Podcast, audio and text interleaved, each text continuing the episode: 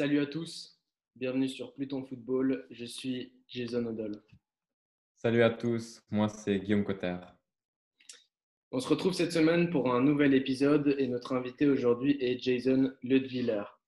Passé par plusieurs clubs en Suisse, notamment Neuchâtel Xamax, le FC Bâle, Yverdon Sport. Euh, tu es ensuite parti en Angleterre pour rejoindre Middlesbrough, puis euh, Shrewsbury Town, euh, je crois, peut-être meilleure période de ta carrière avec plus de, 100 matchs euh, joués là-bas. Aujourd'hui, tu as 31 ans, euh, tu joues à Huddersfield Town en Championship. Tu es suisse et canadien et tu comptes plusieurs sélections avec le Canada. Jason, bienvenue sur Pluton Football. Merci beaucoup, merci de, m'accueillir sur ce podcast et merci et je me, je me réjouis de commencer cette discussion. Alors pour nous, c'est également un, un plaisir et euh, j'attaque direct en, en reprenant quelque chose que tu as dit donc, dans le document d'interview, euh, de pré-interview, pardon. En parlant des secrets du succès, tu as dit le travail mental dans les moindres détails. J'avais envie de te dire, raconte-nous tout ce qui se cache derrière cette phrase. Et puis peut-être aussi, quand est-ce que tu as pris conscience de l'importance du travail mental Et puis, euh, dans un deuxième temps aussi, est-ce que tu as des méthodes que tu peux expliquer ou transmettre aux gens qui nous écoutent pour leur permettre aussi, eux, d'appliquer ce que tu as appris? Alors, euh, pour répondre à une des questions, déjà, vers quel âge j'ai plus ou moins euh, remarqué que j'aurais besoin de, peut-être même d'aide mentale, c'était vraiment vers, euh, je pense, 20 ans. je pense 20 ans, ça a été le déclic de me dire qu'il fallait que, que, que j'aide, qu'on m'aide mentalement pour, pour devenir plus fort, pour, pour, ouais, pour la, la pression des matchs et tout. Et puis, je dirais, un conseil, le plus vite, euh, le plus vite tu t'y mets, le mieux ce sera, je pense. Et puis, euh, en tant que, comme je te dis, euh, sur les détails, souvent, en tout cas en Angleterre, on va souvent dans des écoles pour présenter le club, etc. Et souvent, les jeunes, ils disent, ah ben, qu'est-ce que j'ai besoin pour être professionnel et tout. Et souvent, on dit, ah, faut, faut travailler dur. Et moi, je me suis toujours un peu posé la question quand on répond ça, je me dis, est-ce que vraiment ça lui aide à lui-même de se dire ouais, travailler dur, il va dire bah je sais pas, ça peut être énorme le, le travail. Il peut, dans le foot, ça peut c'est tellement grand, c'est difficile à, gérer qu'un point. Et je pense que maintenant, chaque fois que je dans une école, je dis ouais, il faut travailler euh, physiquement et surtout mentalement parce que c'est ce qui va, euh, qui va te faire progresser aussi. Euh, surtout que ça devient un sport avec énormément de pression et d'aspects financiers et tout ça. Et je pense que le, mental, c'est vraiment pour moi la, clé du succès maintenant tu disais là, vu que tu parlais de, pression, que vraiment ça, voilà, à 20 ans que tu as commencé à, dire, à te faire suivre. Donc ça veut dire que concrètement, tu as, fait appel à des, je sais pas si on peut appeler ça des, ouais, des psychologues du sport ou des coachs mentaux, ou c'est un peu ça, c'est ça exactement bien? C'est exactement ça, ouais. Alors euh, souvent, quand les, c'est, des psychologues, hein, mais euh, ils aiment bien appeler ça des, des, coachs mentaux parce que ça, ça, résonne un peu mieux. Mm-hmm. Euh, et ouais, à 20 ans, j'ai, décidé d'avoir travaillé avec quelqu'un qui s'appelle Alain Mayer à, à Bienne, euh, qui était aussi un gardien de but euh, en Challenge League. Et euh, on a commencé à travailler il y a longtemps, on travaillait encore maintenant ensemble. Et c'était à ce moment-là que je me suis dit, ouais, je pense que c'est une bonne chose dans ma carrière d'essayer. Et ça a bien fonctionné et ça m'a beaucoup aidé pour ma carrière. Quoi. Et puis, est-ce que c'est aussi. Est-ce que justement, avant ça, c'est que tu es quelqu'un aussi, vu qu'on sait qu'il y a ceux qui supportent mieux la pression que d'autres, parce que de base, c'était aussi quelque chose, c'est toi que voilà, tu te mettais beaucoup de pression et tu avais de la peine à, la supporter ou bien c'est simplement que tu as voulu améliorer ça? Euh, Je pense que je voulais améliorer certains domaines. Euh, c'était à la période où j'avais été prêté à Everdon pendant la saison. Et c'était vraiment ma première expérience en prêt euh, dans le foot d'adulte, on va dire. J'ai fait toujours de l'équipe réserve des 21, des 18 ans et tout ça. Et je pense que c'était le déclic aussi, me dire, ben, euh, je vais dans le monde du football adulte. Je pense que c'est le moment de, comment dire, de progresser aussi dans, à côté du foot et, et travailler des aspects que, voilà, ça jamais travaillé avant. Euh, parce que quand tu es dans les académies et tout ça, c'est que physique, euh, c'est tout technique et tout, mais on pense jamais à l'aspect mental. Et je pense à ce moment-là, j'ai dit, ah, je pense que c'est une bonne année d'essayer de, faire ça. Et euh, ouais, finalement, j'avais fait une bonne saison. Donc, euh, d'après là, j'avais continué et ça s'est jamais arrêté. Pour revenir alors sur ce, fameux Alain Meyer, qu'est-ce qui t'a véritablement convaincu de travailler déjà avec lui et d'insister vraiment sur le travail mental? Ça a été quoi ton déclic en fait de dire, peut-être, je sais pas comment ça s'est passé, mais est-ce qu'un matin tu t'es levé et tu dis, ah merde, tu vois, en fait, je me rends compte là, je dois vraiment m'améliorer sur cet aspect-là ou sur cet aspect-là Comment ça s'est passé vraiment plus concrètement? Ben, en fait, j'avais un agent euh, à l'époque qui m'avait dit Ouais, je pense que c'est intéressant euh, que tu essayes euh, à, coach mental. Parce que ça commençait un peu à venir l'époque où tout le monde essayait un peu, qui travaillait avec des, des, coachs mentaux. C'était 2000, je pense, 10. Et je savais déjà qu'il y avait plusieurs gardiens de plus haut, de profil un peu plus haut que moi, qui travaillaient avec des, des, des coachs mentaux. Et je me dis bah, Je pense qu'il le fait, c'est qu'il y a une bonne raison et que, et que ça doit vraiment fonctionner. Donc, je me suis dit, ben, là, ça a été le clic, me dire, ouais, il faut vraiment que j'essaie. Si moi-même, je veux essayer de réussir à faire une bonne carrière, euh, ben, je suis obligé de, travailler avec ça. Et puis, euh, c'était un investissement euh, dans ma carrière, en gros. Et puis, euh, et puis ouais, de, pouvoir essayer de progresser. Après, comme ça, je me suis toujours dit, si un jour ça n'a pas marché, je ne pourrais pas me dire, ben, ah, j'ai pas assez travaillé le mental ou j'ai pas assez travaillé ça. Physiquement, je savais que je travaillais assez sur les terrains et tout ça, mais après, j'ai dit, ah, c'est vraiment le, la deuxième partie derrière, qui est le mental, j'ai dit, il faut vraiment que je travaille fort dessus pour, euh, pour me donner toutes les chances de réussir. parce que tu dis, c'est ça, tu voulais te donner tous les moyens de réussir et vraiment, au final, enfin, arriver en fin de ta carrière en disant, OK, j'ai aucun regret, j'ai fait tout ce que j'ai pu. Et maintenant, par rapport à, à ce travail mental, est-ce que entre tes 20 ans et aujourd'hui, donc 31 ans, si tu devais souligner, ou peut-être tu t'en rappelles ou pas, mais les deux, trois plus importantes leçons vraiment qui ont changé ta vie suite à ce travail mental Quelque chose qui a vraiment changé en toi? Euh, Je dirais que sur les 10 ans euh, ou 11 ans maintenant, euh, vraiment, tu apprends à te connaître beaucoup mieux en fait. Moi, je me suis toujours dit à 20 ans, ah ben, j'arrive à faire ci ou j'arrive à ça, je pense que j'irai ci et ça. Puis après, quand ça arrive, pas forcément. Et puis quand tu as travaillé pendant 5, 6, 7 ans avec la personne, il y a des petits trucs, des, stratégies que tu peux utiliser pour, euh, pour euh, sortir d'un mauvais, mauvaise phase dans un match ou comme ça. Et, euh, et, ça, ça a vraiment été un truc pour moi qui a été énorme. C'est que je suis devenu beaucoup plus consistant aux entraînements, beaucoup plus consistant en match. Et après, je pense aussi à l'âge hein, qui, joue un rôle dessus, le nombre de matchs et tout ça. Mais je pense que l'aspect de, travailler mental a, énormément aidé à, être plus vite consistant et plus vite régler ses, ses, ses propres émotions, etc moi, j'ai envie de, souligner euh, ça parce qu'aujourd'hui, je ne sais pas si c'est pas, tabou. Bon, ça existe beaucoup, les, psychologues dans le sport, mais des fois, j'ai l'impression qu'on a de la peine à dire oui, alors je vois quelqu'un pour m'aider, etc. Alors que je pense justement qu'aujourd'hui, pratiquement tout le monde devrait profiter de, ça finalement. Enfin, c'est un métier. Et puis aussi, on sait que dans le foot, comment ça se passe. Maintenant, même euh, quand on voit sur les réseaux sociaux, euh, j'ai l'impression que ça donne encore une plus grosse pression, notamment aussi pour les jeunes. Donc toi, ben, est-ce que toi, tu, le conseilles aux jeunes déjà ça? Alors, je le conseille à, 500%, mais le problème, c'est que c'est un état d'esprit qu'il faut avoir dès le départ. Si je pense que tu vas là-bas pour te dire ah mais j'ai pas envie que eux ils le sachent ou j'ai pas envie que l'entraîneur si ça, ça va être difficile. Je pense qu'il faut vraiment être convaincu d'aller et dire ouais ça va être la chose qui va m'aider. Euh, je pense que maintenant c'est encore en Suisse surtout, je pense, de mes, mes, ce que je me rappelle, c'est un peu plus ouvert d'esprit maintenant, on en parle plus, c'est quelque chose qui est assez normal.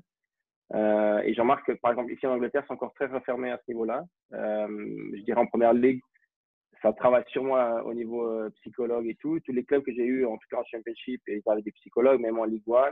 Et ça commence à, à, développer. Maintenant, est-ce qu'ils les utilisent, c'est une autre chose. Mais ça commence à venir et commence à remarquer qu'il faut un peu ouvrir les esprits et pas se dire que si euh, tu as une mauvaise phase, c'est pas parce que voilà, il y a, y a, plein d'éléments autour euh, de ta vie qui jouent euh, le rôle et c'est ça que il faut ouais, c'est un état d'esprit et si t'as pas euh, cet, état, ben, c'est difficile. Mais ouais, je le recommande à 100%. Ouais, c'est marrant parce que c'est vraiment, c'est comme tu as dit Guillaume, on dirait vraiment une tendance qui est en train de se marquer ces dernières années où avant, ben, évidemment, on avait conscience qu'il fallait travailler sur le corps physique et puis là, on se dit, ah, mais en fait, euh, on a une marge de progression mentale aussi. Peut-être qu'on peut élever nos performances à travers le mental. Est-ce que toi, ton travail que tu fais au quotidien euh, en rapport avec le travail mental, voilà, pardon, est-ce que ça s'arrête vraiment que sur le terrain? Ça veut dire ta gestion des émotions en match, l'entraînement, etc., etc., et d'autres choses? Ou bien ça va plus loin? Ça veut dire que ça concerne même l'homme que tu es, mais dans ta vie peut-être privée ou hors football, quoi je pense que ça dépend de la phase euh, où tu te trouves, tu vois, parce que moi, par exemple, maintenant, c'est devenu vraiment euh, que focalisé sur le terrain. Euh, parce que voilà, j'ai moins de. Quand tu es, un peu plus jeune, tu as des soucis, tu te dis est-ce que je vais y arriver? Il y a plein d'éléments qui arrivent, euh, tu vois, tu te dis est-ce que je dois travailler, est-ce que je dois faire ci? Il y a plein de questions. Et en tout cas, avec celui que j'ai travaillé à la manière, il m'a aidé à genre, dire non, mais c'est la route que tu dois faire, c'est tu vois, un peu un guide comme ça. Euh, après, ça ne veut pas dire que ça, ça t'amène au succès, mais c'est un guide qui te donne un peu pour te dire écoute, euh, fais-toi pas de soucis à ça, ça va arriver, tout ça. Et puis, plus, plus j'ai envie de dire, je venais dans l'âge, plus je disais, ah, ben, j'ai plus ces problèmes. Maintenant, mon problème, c'est ma carrière, c'est que mon foot. Et puis, euh, et puis, tu te gères aussi un peu mieux. Euh, donc, euh, ouais, je pense que ça va un peu des deux. Et je pense que les joueurs qui ont des soucis autant sur le terrain que sur l'extérieur du terrain, qui est, qui est vraiment décisif, je pense, d'une carrière, c'est hyper important, je pense, d'avoir un soutien comme ça.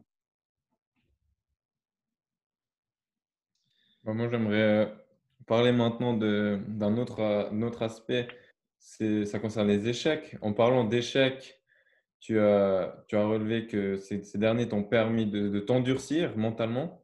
Moi, j'aimerais, bon, si tu peux déjà nous donner quels ont été pour toi euh, un ou deux échecs que tu as, eu, à affronter dans, ta, carrière et puis qu'est-ce que tu as retiré comme leçon de, ces échecs? Alors, je, pense qu'il y a eu un échec euh, en Suisse, au niveau sportif, j'aurais dit, c'était mon, deuxième prêt à, à. Euh, J'avais fait une année à Yverdon, c'était bien passé. Et puis, je prolonge mon contrat au FC Bâle et puis me reprête au FC Bologne. Et je suis arrivé là-bas et c'était pas tout le club, l'entraîneur, tout avait été, un peu structuré à la dernière minute. On était, je pense, euh, neuf le, premier jour de, préparation à avoir signé officiellement au club. Il y avait genre 40 joueurs en test. C'était incroyable. Et je pense qu'après, les résultats d'ailleurs du premier tour avaient montré que ça a été fait un peu euh, ouais, à l'arrache. C'était fait à la dernière minute. Et puis, euh, euh, je pense que là, c'était un aspect vraiment euh, mental. J'avais tellement été habitué d'arriver dans des équipes déjà faites, dans un club assez, euh, euh, comment dire, qui a une bonne balance, qui, travaille bien. Même Yverdon, à l'époque, c'était un club assez stable et tout ça. Et ça, ça aide énormément.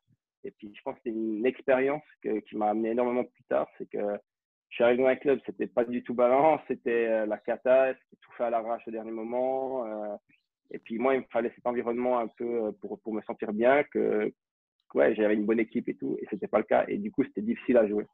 Et je pense que ça, ça m'a aidé après plus tard, quand j'ai voyagé, même en Angleterre ou comme ça, ça m'a aidé à m'adapter à, différentes situations. Et puis euh, dire ah, ben j'ai envie de dire c'est égal ce qui se passe à côté de, de, ma position mais moi je suis toujours la même personne je joue toujours la même chose qui est 5 joueurs 20 joueurs pas d'entraîneur un entraîneur je, reste la même personne. Et puis euh, ce genre de choses à aider pour, pour, le, pour le futur. J'ai envie de, de revenir à la base après ce, cette petite discussion mentale un peu donc, pour planter le décor, tu as fait tes, tes, débuts à Corneau, je ne sais pas si je prononce correctement, c'est ça, à Neuchâtel. Ouais. Euh, en 1999, sauf erreur. Euh, en 2002, tu as, as, as, rejoint pardon, Neuchâtel Xamax, euh, puis tu as joué ensuite au FC Bâle, U21, puis le FC Bâle, etc., etc. Avant quoi que ce soit, en fait, j'aimerais revenir encore à toi. Est-ce que tu peux nous donner trois mots pour décrire ta personnalité? Euh, honnête, euh, généreux et il y a, je pourrais même pas le décrire en français, je crois, c'est demanding. Je, Exigeant. Je, comment? Exigeant. Exigeant, exactement, exigeant. Euh, très exigeant à moi-même. Ça, ce serait les trois mots que j'utiliserais. Et ça, bah, ça devient d'où J'ai envie de, de demander. Ces, ces, trois, ces trois mots, ça devient d'où alors, euh, honnête et généreux, c'est sûr que c'est de ma famille. On est des gens, euh, ouais, on, aime, on aime être on est des personnes assez, euh, je gentilles. On, est, on est vraiment, ouais, on, est, on essaie d'être le plus honnête possible, le plus juste possible. Et puis, pareil avec, avec l'exigence, tant mes parents, mes, mes frères, ma soeur, on est très, on travaille très dur et c'est toujours très exigeant, on veut toujours plus que, que ce qu'on a. Et puis, je pense que c'est vraiment de la famille. Quoi. Pour revenir donc avant à ce que j'expliquais et puis planter le décor si on veut, donc tu es originaire de Cornouailles, Neuchâtel, premier club dans lequel tu as, tu as joué étant euh, plus jeune. Euh, durant une précédente interview, tu disais avoir euh, de beaux souvenirs de cette période. Alors est-ce que tu peux nous raconter un peu et vraiment nous emmener euh, dans cette, euh, étape de ta vie? Dans la phase où je jouais pour le FC Corno. Ouais, le début, de, le début de toi et le football, comment ça s'est passé? Pourquoi le football à Corno, etc. etc. Bah, à Corno, facile, parce que mes parents, ils habitaient à Corno et à l'époque, tu, tu restais dans ton village, ou enfin, tu jouais dans le village où tu habitais. Et, euh, et pour la passion du foot, c'est vraiment depuis tout petit. mes parents m'ont toujours dit, dès que je marchais, je shootais un ballon, c'était direct, euh, j'étais né avec. Et puis, euh, mon oncle, à l'époque, jouait déjà un peu au foot et ça aidait. J'étais tout de suite dans le bain, il m'a emmené des maillots, des choses comme ça. Et puis, vraiment, depuis tout petit, j'ai commencé. Et puis, depuis tout petit, je disais, ah, mais moi, c'est sûr, je vais être footballeur professionnel. Et puis, euh, et puis voilà, des fois, bah, quand tu es plus jeune, on te rigole, on dit, ah ouais, c'est joli qui rêve et tout. Et puis, quand ça vient un peu plus sérieux, ils disent, bah ouais, il l'a quand même fait, quoi. Donc, c'est assez marrant. Mais euh, ouais, à l'époque, à Corneau, c'est juste, tu as un enfant, tu as la joie de jouer, euh, tu es, content, tu vois, c'est des copains et tout, c'est juste incroyable. Et, et voilà, mais je suis toujours, toujours tout de suite pris les choses assez vite au sérieux, même quand j'avais 7-8 ans, pour moi, c'était gagner, c'était essentiel, perdre, c'était la catastrophe. vraiment, mes performances personnelles devaient être déjà au top et tout. Vraiment, pour moi, c'était vraiment plus qu'un jeu. C'était vraiment le, le, truc que je ne pouvais pas manquer. Moi, j'ai envie de te demander, bah, par rapport à ton poste, tu es gardien, mais est-ce que tu as toujours été gardien dès tes débuts ou bien tu as, as, aussi un peu joué en tant que joueur? Non, quand j'étais tout tout jeune, les, je ne sais plus vraiment l'âge que c'était, mais je sais que je jouais défenseur gauche ou défenseur central parce que j'étais déjà très grand, donc ça aidait. Et puis euh, après, plus tard, c'est devenu, c'est qu'on faisait un peu des, moitiés de matchs, euh, ou bien on faisait un match chacun, comme ça. Et euh, ben, là, je crois le gardien qui était au-dessus de moi était un peu plus âgé. Et du coup, il est passé à un niveau supérieur. Il n'y avait plus que moi dans l'équipe. Et il a dit, ben voilà, on n'a pas de gardien, donc presque c'est toi qui vas jouer tous les matchs. Et depuis ce jour-là, voilà, je suis, suis plus sorti. Est-ce que pour toi, au début, vu comment tu prenais les choses sérieusement et tu étais impliqué, est-ce que ça t'a fait du mal que les gens rigolent un peu et qu'ils te sous-estiment entre guillemets en disant Ah, tiens, c'est un gamin qui rêve comme d'autres, tu vois? Ou pas du tout Tu l'as pris vraiment à la légère Ça fait partie de la vie. Je crois que c'est un peu comme ça partout. Et puis, tu as juste euh, prouvé à ces gens-là que c'était plus qu'un rêve. Euh, ouais, des fois, quand tu disais Ouais, non, souvent c'était plutôt c'était pas c'est pas possible on répondait euh, quand tu es à l'école et on te demande euh, genre ouais c'est quoi ton futur métier ou qu'est-ce que tu aimerais faire? On dit ah mais c'est pas possible ça n'existe pas. Surtout en Suisse à ce moment-là le foot professionnel il y avait euh, peut-être 10 12 équipes et c'était le max. Et puis il y avait même pas de la Challenge League ça n'existait même pas pro et tout ça. Donc c'est clair quand on dit ouais c'est pas possible mais moi dans la tête j'ai dit non mais ça va être possible. Et puis bien sûr, après que les années, les années ça a évolué, et puis il y a eu plus d'opportunités, euh, les académies, les centres de formation, tous ces trucs comme ça sont arrivés au bon moment pour moi. Et puis, euh, puis du coup, ben ouais, c'est arrivé comme je l'avais prédit, on va dire, mais euh, c'est clair, il y a eu aussi de la chance, ça a bien fonctionné au bon moment. Est-ce que ça, c'est aussi inhérent un peu à la mentalité, pas pour enlever quoi que ce soit à la culture de, de, notre pays, enfin de la Suisse tout simplement, mais est-ce que c'est quelque chose qu'on retrouve beaucoup en Suisse? J'ai envie de comparer ça à d'autres pays peut-être dans lesquels euh, on nous autorise à rêver même plus grand. Et puis ici, on va nous dire, grosso modo, suis ton cursus habituel, faire tes études, cette sécurité-là, euh, cette éducation-là euh, générale, on va dire. Est-ce que toi, tu, ici en Angleterre, tu remarques que c'est la même chose ou c'est différent, par exemple, dans un pays où le football est très développé aussi et marque le monde, je crois? Alors, pour un peu répondre à la première question au niveau mentalité suisse, je suis tout à fait d'accord. On est vraiment euh, assez fermé à ce niveau-là. Genre, euh, non, c'est pas possible si, c'est pas possible ça, ça c'est possible, c'est le chemin qu'ils doivent suivre. Et on laisse des fois pas assez de, ouais, pas de, pas d'imagination, mais on laisse pas le choix à la personne de dire, bah non, mais je vais essayer, je vais essayer avant de dire que c'est pas possible. Et puis, euh, surtout en Angleterre, le foot, c'est tellement grand. Et je pense que quand un jeune vient te dire en Angleterre, je vais devenir professionnel, beaucoup de gens disent ça va être difficile, mais c'est possible parce qu'il y a, euh, je crois, 92 équipes professionnelles. Hmm. Euh, il y a, bien sûr, il y a, la population est beaucoup plus grande, mais il y a tellement de jeunes qui veulent devenir professionnels et ça arrive souvent. C'est pour ça que, c'est beaucoup plus réalisable et les gens, quand ils disent je veux devenir footballeur professionnel en Angleterre, je pense qu'ils les prennent plus au sérieux en disant ouais, non, c'est vraiment un job possible euh, comparé à, d'autres travails disponibles ici en Angleterre. Je voulais revenir donc sur. Euh, avant, tu as mentionné tes parents qui t'ont euh, transmis ces valeurs, donc euh, l'exigence, mais aussi la, générosité, l'honnêteté. Est-ce que tu peux nous parler un peu de ta relation avec euh, ton papa et ta maman? Tu as aussi parlé de tes frères et sœurs. Raconte-nous un peu, euh, c'est ça ta relation avec eux, comme tu l'as jamais fait. Ben ouais, c'est vrai qu'on a une relation assez euh, unique. J'ai envie de dire, on est très, très familial, on est, on est souvent, souvent en contact. Moi, j'ai quitté la maison, j'avais 14 ans, je crois. et puis, ouais, ça n'a jamais arrêté. c'est des choses qui c'est grâce à nos parents, hein, beaucoup, en tout cas avec mes frères et ma soeur, on s'entend aussi bien. Et puis, euh, puis voilà, et je pense que le fait que je suis en Angleterre aussi, quand je rentre en Suisse, c'est hyper agréable, tout le monde se retrouve et tout, et ça change jamais. On peut pas se voir pendant euh, des mois et des mois, et le jour où on se voit, c'est comme si on s'était vu hier. Et je pense que beaucoup de gens qui ont des frères et sœurs vont peut-être euh, dire la même chose, bien sûr. Mais en tout cas, ma relation avec moi, c'est vraiment, ça a toujours été top. Euh, mais ma sœur a habité ici en Angleterre pendant trois mois euh, et on en rigolait parce que les gens étaient ah mais comment tu as pu habiter avec ton frère? Moi je me, je me battrais après deux semaines avec lui et, et bah, nous c'était pas du tout le cas. Nous c'était euh, genre rigolade sur rigolade, limite deux gamins qu'il fallait séparer parce que c'était insupportable. Donc ça montre un peu la relation qu'on a et, et, ouais non j'ai une bonne relation dans la famille et puis je pense que ça, ça te permet d'être plus, plus heureux aussi sans savoir que des soucis familiaux et tout, et j'étais très chanceux à ce niveau-là. Moi, j'aimerais te demander par rapport à tes parents, voilà, on disait avant que du fait qu'on dise en Suisse on va être footballeur, on dit que c'est pas possible, etc.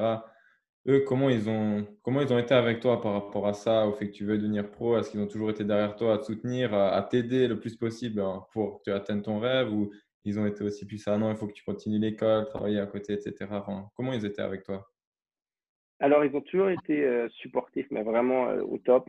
Euh, mais ils ont toujours dit, ouais, faut travailler à côté, il faut faire un, métier ou un apprentissage quelque chose comme ça, des études à côté pour toujours euh, euh, arriver, tu vois, avoir un truc, comment, un, deuxième plan au cas où ça marche pas. Et puis, je pense que vers l'âge de 14 ans, 15 ans, je me rappellerai, bah, c'était plus ou moins vers la fin où tu finis l'école secondaire. Et on a fait la connaissance de Bernard Chaland parce que je jouais avec Mehdi, son fils. Et je me rappelle son, Bernard Charles avait dit à mon père, mais ils ont le temps, laisse-les jouer. Si à 20 ans, ils n'ont pas réussi, ben Nike, ils commencent un truc, euh, qu'ils fassent quelque chose. Il y, aura, des opportunités qui vont s'ouvrir, c'est sûr. Mais ça ne va rien changer qu'ils le fassent maintenant ou dans deux ans. Mais pendant ces deux ans, ça peut être un peu crucial pour eux de savoir s'ils vont le faire euh, être professionnels ou pas. Et je pense à ce moment-là, ça lui a fait un déclic en disant, ouais, bah, il a sûrement raison, on peut, euh, on peut commencer maintenant des études à 35 ans. Ça a vraiment évolué à ce niveau-là. Et je pense que ça a été le déclic en disant, bah, vas-y, profite, fais tout pour, euh, euh, ton rêve. On va, on va t'aider à, ce point-là. Et puis, si on voit que ça commence à pas fonctionner, ben, on trouvera une deuxième solution. c'est très intéressant ce que tu dis. Et puis, je crois que ça fait un lien direct. En tout cas, comment tu, tu décris la relation et la complicité que tu as avec euh, les membres de ta famille, ce, ce côté où vous êtes soudés, qui doit vraiment être un avantage pour toi pour avoir la tête légère puisque comme tu disais avant, souvent les, problèmes peut-être en dehors du terrain, ils peuvent prendre beaucoup de place. Alors en tout cas, du point de vue familial, il semblerait que ça se passe bien. Euh, de nouveau, dans une, pour te citer euh, encore, dans une, dans une précédente interview, de nouveau, euh, tu disais que le meilleur conseil qui t'a été donné est celui de ton père qui t'a dit joue au football parce que tu aimes ça et non pas pour l'argent. Je crois que c'est une phrase qui m'a marqué. Hmm. C'est quoi pour toi enfin, l'importance de, de l'éducation même que tu as reçue de tes parents C'est tout? C'est pas tout? Est-ce que ça, ça, a eu un impact énorme dans ta carrière ou dans l'athlète même que tu es devenu ou pas? Alors, je pense que tu es jeune, euh, l'éducation de tes parents, c'est vraiment euh, important pour euh, qui va définir un peu ta carrière, je pense. Puis après, quand tu arrives un peu plus âgé, après, je pense peut-être après les 20 ans, tu commences à te former un peu toi-même, ton propre caractère, ce que tu as besoin, est-ce que tu n'as pas besoin, tu vois. Euh, donc, je pense que, ouais, bien sûr, sur les premières années euh, de ta carrière et tout, c'est hyper important. Et je pense aussi qu'après, tu dois aussi être capable de lâcher un peu, on va dire, le cocon familial. Euh, j'ai eu connu des joueurs qui étaient hyper près de leurs parents, mais au point incroyable. Ils avaient déjà 27, 28 ans, mais ils ne pouvaient pas les lâcher plus de, deux semaines. Et je disais, mais ça t'aide pas forcément, en fait. Il faut vraiment que ouais, tu restes en contact, mais que tu puisses être aussi un peu seul et, et, te créer toi-même ton propre identité. Voilà, c'est ça plutôt, de créer ta propre identité. Et aujourd'hui, s'il y avait une chose que tu, tu devrais la, remercier de t'avoir euh, inculqué ou éduqué, ça serait quoi? Ben, Merci de m'avoir conduit en voiture euh, tous les jours pour aller à l'entraînement. j'aurais dû marcher. Non, je sais pas, il y, il y en a plein, il y en a plein, il y en a plein, mais euh, bien sûr, ils ont fait, ils ont fait plein de choses. Je peux même pas. Euh, il y a tellement. Euh, on parle de, quand j'étais au centre de formation à Payerne, ils venaient me chercher en voiture. Et beaucoup de joueurs, ils devaient prendre le train. Et, tu vois, des petits trucs comme ça qui sont, qui pour eux leur prenaient énormément de temps. Pour moi, j'ai l'impression que c'est normal, mais maintenant, je remarque que c'était fou. Il, il, partait de son travail l'après-midi pour venir me chercher, pour pas que je un train et compagnie. Et plein de choses comme ça. Ça peut être support financier, ça peut être plein de trucs. Et ça, c'est, ben, à jamais tu peux, tu peux, tu peux remercier, c'est pas possible. Je pense que tu remarqueras le jour où je serai moi-même un papa et je dirais, ben, les efforts que j'avais faits, c'était incroyable, en fait. Hmm. Je pense que il y, a, il y a aussi un sujet que enfin, quelque chose que tu as mentionné juste avant qui, qui était assez intéressant, je trouvais, qui n'a a jamais été mentionné jusqu'à maintenant, c'est par rapport à, à, créer sa propre identité et sortir de son cocon familial. C'est vrai que dans le football, généralement, on, enfin, on peut rencontrer assez fréquemment des, des gens, enfin des joueurs, des joueuses qui, qui sont partis de, de, chez eux assez tôt. Ça doit forcément les, ça, doit peut-être un peu les forcer à, à créer leur identité par eux-mêmes. Mais tu as aussi cité en fait le cas de, des joueurs qui sont plus âgés, 27, 28 ans et qui, qui sont si proches de leurs parents. Comment est-ce que toi, en fait, euh, dans une famille avec autant de complicité, autant soudée, unie, est-ce que pour toi, c'était facile de créer ta propre identité, un peu de, de t'écarter de ta propre famille, de créer ton, ton cocon familial? Euh, alors, ouais, non. Je, je, non, je pense... Mais je voulais dire euh, de, de bah, sortir de ce cocon familial, pardon. J'ai eu deux, deux ben... petits de son qui m'ont perturbé. Je te laisse parler. Non, non, mais je, je, pense, je pense que ce qui a aidé, c'était mon départ de la maison, en fait. Ça, tu dois, parce que tous les jours, tu n'es plus à la maison, tu n'as plus tes parents. Alors, tu peux les téléphoner, mais c'est plus la même chose. Et puis, tu dois un peu te créer, t'endurcir toi-même le plus vite possible, parce que sinon, ben, si tu passes à la trappe, quoi. C'est fini. Donc, tu te dis, il ah, faut que je fasse le nécessaire moi-même. Il n'y a que moi maintenant, a, je peux que, compter sur moi-même. Et euh, il y a eu le départ à Payerne à 14 ans, après à 16 ans à Bâle, et puis après à 22 ans en Angleterre. Et là, ça a été, euh, chaque fois, c'était des déclics euh, où tu t'endurcis, où tu deviens un peu, tu te dis, ah, j'ai plein de ci et ça. Et c'est, je dirais pas que c'était facile, parce que quand tu pars dans un, dans un, dans une autre, déjà, juste la Suisse allemande, le, le Suisse allemand, c'est déjà beaucoup plus difficile. C'est déjà, on te perçoit au, au, petit roman et tu vois, c'est, un peu cette compétition roman Suisse allemand. Euh, ça, c'est hyper difficile. Et après, quand tu arrives en Angleterre, c'est encore un autre niveau. C'est carrément l'étranger. Euh, tu vois, personne te parle. C'est chacun son boulot, chacun son truc. Et ben, tu dois, tu dois te former le plus vite possible parce que sinon, euh, les années, elles passent et d'un coup, tu te retrouves et tu dis, ah, ben, je, ne sais pas, j'ai pas compris ce qui s'est passé. Puis en fait, tu n'as jamais, jamais grandi, on va dire.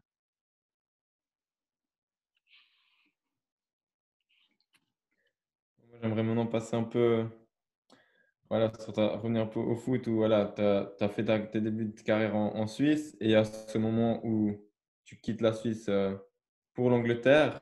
Et à ce propos, tu disais, mon départ de la Suisse était un déclic dans le sens où je pensais y terminer ma carrière. Ça, ça, veut dire quoi? Pour, Déjà, pourquoi et comment tu as eu ce déclic? Toi, tu envisageais vraiment de, de, faire ta carrière en Suisse et tu peux nous en expliquer un petit peu tout ça? Alors non, en fait, ce qui s'est passé, c'est qu'en 2012, euh, c'était, je pense, devait être janvier 2012, j'étais en contrat avec Bâle et Bâle me convoque et me dit, euh, voilà, euh, on a plus besoin de temps. Genre, tu vas jamais atteindre la première équipe. J'avais 21 ans à ce moment-là. Tu vas pas atteindre la première équipe. On à l'époque, c'était, je crois, Yann Sommer. C'est le projet. Ça, on a, ouais, on a plus besoin de, on n'a pas besoin de jeunes derrière ça. On a déjà ce qu'il faut. Et puis, on pense pas que tu vas être, tu vas être niveau pour jouer pour le club et tout. Alors, du coup, ça devient un peu difficile. Tu te poses beaucoup de questions et ils me disent, ben, mais tu peux même pas rester avec les moins de 21. C'est vraiment pour, pour partir du club. Et là, du coup, euh, c'était un peu compliqué parce que j'avais aucun club en Suisse, vraiment aucun club en Suisse, euh, Super League ou Challenge League, on va dire, qui était intéressé de me prendre. Euh, j'avais fait 45 matchs en Challenge League et ouais, tout le monde a dit genre non, c'est pas, pas le profil qu'on veut ou bien ci ou bien ça. Et en Suisse, il n'y a pas d'autres ressources. C'est Super League, Challenge League et après c'est fini. Et du coup, c'est vraiment, c'était vraiment compliqué et on m'a on m'a appelé, c'était euh, le FC Chafouz avec euh, Mauricio Jacobacci, qui était descendu en première ligue et qu'on dit on va remonter euh, direct. Ils étaient deuxième ou troisième à ce moment-là. Et ils ont dit viens pour les six prochains mois, tu joues. Et puis, et puis après, voilà, après on verra ce, que, ce, qui, ce, qui, arrive. Et là, dans ma tête, je dis bon, j'ai 21, j'aurai 22 à la fin de la saison. Aucun club en Suisse me veut. Je me suis dit, bon, ben, j'ai toujours été assez réaliste dans ces situations, me dire, bon, ça va sûrement, ça s'approche plus de la fin que le début. Là. Et je me suis dit, je vais aller pour six mois, je vais faire les matchs et puis puis voilà, on verra un peu ce qui se passe. Mais dans ma tête, je, dis, je pense que ça va être la fin. Il faudra que je commence des études euh, à la fin de l'année prochaine. Euh, pourquoi pas rester à Chafou Ça peut être une bonne idée et tout. Et euh, bah, ce qui s'est avéré, c'est qu'en allant à Chafou, ça m'a vraiment enlevé un peu toute cette pression de toujours vouloir réussir, réussir, réussir. Et quand je suis arrivé là-bas, je dis, ah, je connaissais deux, trois joueurs déjà. C'était une bonne équipe. C'était vraiment une équipe de potes. Et, et l'équipe était beaucoup trop forte pour jouer en première ligue parce qu'ils avaient gardé tous les joueurs de la Challenge League. Euh, d'ailleurs, beaucoup de ces joueurs vont même finir en Super League après leur la promotion et tout ça. Et voilà. Et c'était vraiment le moment où j'ai dit ça va être fini. À la fin de la saison, ce sera terminé. Je pense que je, vais signer un contrat peut-être à Charfous pour une année ou deux. Je vais commencer une étude et puis euh, voilà, ça se terminera un peu comme ça. Et puis c'était assez difficile cette période parce que tu te dis, c'est fou quand même tout ce que j'ai investi et il n'y a rien en retour. Il n'y a vraiment rien, rien, rien en retour. Et, là, c'est hyper frustrant.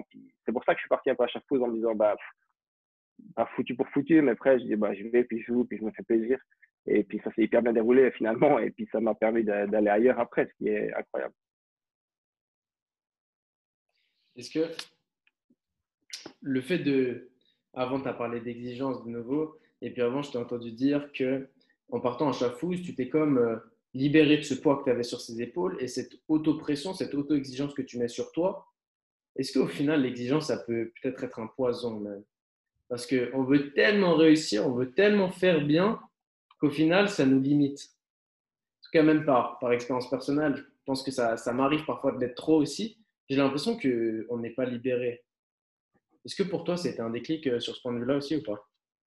Et ça a changé Ouais, alors je pense, je pense que si tu veux réussir je pense, dans, un, dans un domaine, n'importe quel domaine, foot ou ailleurs, je pense que tu es, obligé d'être exigeant, mais il faut trouver la, la, le juste milieu, je pense. Et c'est ce qui est le plus difficile, je pense. Tant que tu n'as pas ce juste milieu qui, euh, OK, je m'exige énormément, mais pas trop au point de carrément me détruire, euh, là, c'est pas bien difficile. Mais ouais, je pense que si tu as le juste milieu, euh, tu as beaucoup de chances d'avoir du succès. Mais comme tu dis, l'exigence, ça peut devenir une pression et ça peut, c'est de l'autopression carrément. Et ça peut aussi détruire, ça peut aussi détruire. Bon, ça, c'est la question à un million de dollars, mais comment tu fais pour trouver le juste milieu, justement? Alors, franchement, je pense avec, euh, je dirais l'aide, bah, peut-être l'aide de, coach mental, ça aide. Et je pense que l'âge aussi, la maturité énormément, euh, t'aide énormément parce que quand tu as 20 ans, tu ne penses pas à autre chose, c'est que ça. Et puis après, ouais, tu grandis, tu dis, ah, mais en fait, est-ce que vraiment aujourd'hui cet entraînement était vraiment important au point que si je fais une erreur, ça va remettre en question toute ma carrière, tu vois, des choses comme ça tu prends les choses un peu plus à la légère. Et puis, euh, puis, mais je pense vraiment, franchement, euh, là, j'en fais aide beaucoup. En fait, c'est, en tout cas pour toi, à, t'entendre avec ton histoire, c'est vraiment ce besoin euh, d'apprendre à avoir ce recul sur les choses qui t'est arrivé avec l'âge progressivement. Quoi. C'est vraiment ça. Vraiment. C'est essayer d'avoir ce recul. Quoi. Vraiment. Moi, j'ai, toujours, je travaille, je, travaille, toujours un peu sur ce qui se passe. Je me fais souvent, je me dis, ah, mais comment c'était aujourd'hui, qu'est-ce que j'aurais pu faire? C'est ça, je, trouve, je travaille beaucoup avec ce qui se passait euh, dans le passé. Et puis, euh, ben, ça m'aide un peu euh, dans le futur. Quoi. Ça, c'est un peu donnant-donnant. Quoi. je prends un peu ce qui s'est passé derrière pour, pour le mettre ou bien changer dans le futur. Moi, j'aimerais te parler un petit peu de, de nouveau ben, ben, de ton poste de gardien qui est, qui est quand même un, un, poste à part dans, le foot. C'est un, poste particulier. On sait quoi, des gardiens dans une équipe, tu n'en as qu'un. Et là, bon, tu donnais l'exemple avant à balle où voilà, ils ont dit on a Sommer, et ben derrière, euh, voilà, même si à la rigueur, ils t'auraient proposé de rester, ben, tu sais qu'il y a Sommer. Toi, ben, des fois, tu es numéro 2, numéro 3. Mais comment on vit vraiment, euh, comment on vit en tant que gardien quand on sait que voilà, devant nous, il y a un gardien qui est là? Alors après, ça peut vite changer, mais il y a des gardiens qui font carrière pro. Euh, alors, ils sont pros, mais finalement, ils jouent pas beaucoup de matchs, ils font toute leur carrière euh, deuxième gardien, etc. Enfin, comment on vit? Est-ce qu'on est dans l'attente de se dire, en espérant qu'il va se passer quelque chose ou... enfin, J'aimerais savoir comment, comment on vit tout simplement une carrière de gardien comme ça? Franchement, c'est tellement. J'ai vécu les deux. J'ai vécu euh, autant à Middlesbrough ou à Blackburn, j'ai vécu euh, plutôt en numéro 2. ici aussi à Huddersfield, numéro 2. Et, et, et ouais, c'est. Franchement, c'est tellement différent que quand tu joues. C'est quand tu joues ben, tout est assez euh, facile, je vais pas dire facile, mais les entraînements et tout, si tu vas vraiment dans un, dans un euh, ben, faut progresser dans des domaines personnels, tout ça. Et quand tu vas en tant que remplaçant, c'est vraiment, euh, moi, c'est vraiment, je vais là-bas pour, euh, pour prouver à tout le monde qu'ils ont tort. Et c'est une autre mentalité. Enfin, en tout cas, c'est comment moi je le vois. Et puis, euh, j'ai toujours fait ça comme ça. Donc, euh, pendant trois ans ou deux ans, j'étais numéro deux. J'étais à 100% tous les jours. Genre, ça va venir, ça va venir, ça va venir, ça va venir. Et finalement, ça vient jamais. Mais, euh, mais après, tu te dis, bah, pareil comme avant, j'ai aucun regret. Et surtout, ça me prépare, je me dis sûr ça me préparera pour la prochaine étape dans ma carrière. Et tout ce que j'ai pu prendre ou progresser, bah, ça c'est pas du perdu, ça va juste se prolonger pour ta prochaine étape. Revenir sur l'étape qui a été la plus faste pour toi, je pense, dans ta carrière, comme on a dit avant, euh, donc quand tu joues à Shrewsbury Town, je pense en, League 2 euh, au départ. Mhm. Mhm. Euh, qu'est-ce qui a été différent de ce passage de, de, toi qui as joué dans ce club-là, de tous les autres clubs dans ta carrière? Alors, j'ai envie de dire, je suis arrivé dans un club qui, est, qui était genre, ben, ils ont dit, ouais, Ludwiller, c'est notre numéro un, c'est lui qui va tenir la cage pendant les deux prochaines années. Et quand tu as cette confiance, euh, quand tu sens le club qui t'aide, qui, fait, qui, ouais, qui te donne cette, ouais, cette confiance, ça, ça te met. Moi, la différent. Beaucoup de gens me disent, ah, ça m'a mis en confiance et tout. Et moi, c'était différent. Dis, ah, ouais, ça, c'est la pression qu'il me fallait pour que, pour que je donne tout et que je sois au top de mon niveau. Et finalement, bah, c'est ce qui s'est passé. J'ai fait trois saisons là-bas, ça s'est hyper bien passé.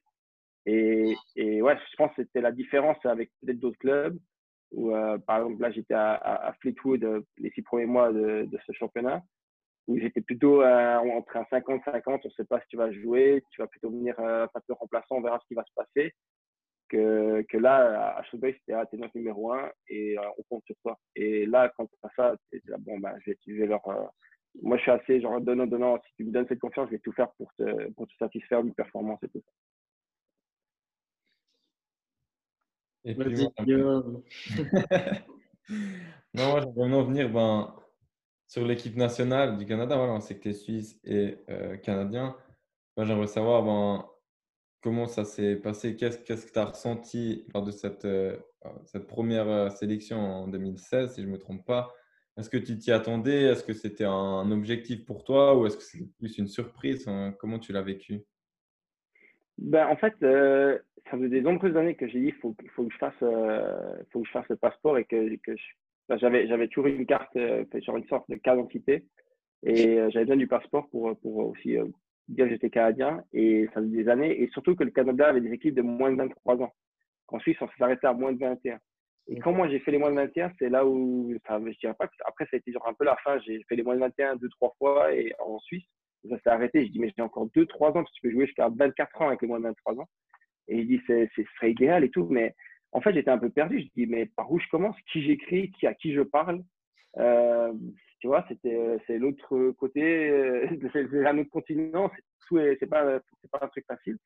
Et, euh, et voilà. Et puis, pour finir, et franchement, je pense que si à ce moment-là, j'aurais réussi à rentrer en contact avec eux, et sachant que j'étais à Bâle et tout ça, je pense que j'aurais pu être en exercice beaucoup plus rapide que ce qui s'est déroulé à, la fin.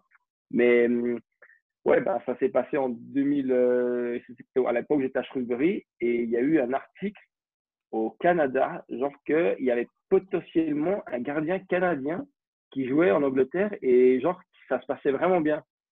J'avais été interviewé par la BBC et tout ça. Et ça arrivait dans mes oreilles de, l'association euh, de Canada Soccer et d'un coup, ils ont dit, mais c'était vrai. Et ils ont écrit un email au club en disant, genre, hey, c'est vrai, vous avez un gardien euh, canadien? Et ils sont venus vers moi, mais t'es canadien? J'ai dit, ouais, c'est ça, ça. Bah oui, c'est vrai. Et c'est comme ça que c'est rentré en contact. Mais euh, vraiment un coup de chance énorme. C'était un gars et, qui, a, qui, a, remarqué ça, que j'avais du sang canadien et qui a dit, je crois qu'il pourrait jouer pour l'équipe nationale du Canada. Et c'était genre, je crois même un forum ou un truc comme ça. Et c'est comme ça que c'est, sorti. Et après, ça a pris du temps. Après, j'ai dû faire la transition entre la Suisse et le Canada. Et c'était à l'époque où euh, il y a eu beaucoup de, je presque de magouilles, de passeports, des gens qui, jouaient pour des pays, qui repartaient dans un autre, euh, qui, et changeaient les règles à ce moment-là. Et ça a pris, je crois, 18 mois en tout pour prouver que j'étais vraiment canadien et que je puisse jouer pour, euh, pour, pour ce pays. Ça, veut dire, que toi, tu avais vraiment. Tu, tu, y avais jamais pensé. Si, si, ah, moi j'y avais déjà pensé plein de fois, mais pareil, c'était toujours la même chose. Je me disais, mais ouais, je sais pas comment, euh, comment je les contacte. Sur, bah, je vais sur le site, je dis, salut, euh, c'est Jason, je suis canadien, tu vois, c'est un peu bizarre comme, euh, comme méthode. Et, c'était ça le truc, je disais, je sais, pas franchement. Et puis après, tu dis, bon, je suis dans mon club, je me fais plaisir, je joue ici. Ce qui me, à ce moment-là, je pensais qu'à ça. Et mhm. quand ça c'est arrivé, je dis, ah ouais, ça c'est ce qu'il me fallait pour, à ce moment-là de ma carrière. Est-ce que, est que, est que, tu penses vraiment que peut-être quelque chose qui a fait la différence dans ta carrière et dans ton histoire personnelle, c'est ta capacité, j'ai envie de dire presque, à te projeter ou être convaincu que tu vas réussir à atteindre un certain palier. Tu vois ce que je veux dire ou pas? Depuis le départ, tu travailles dur et tu dis, je vais y arriver.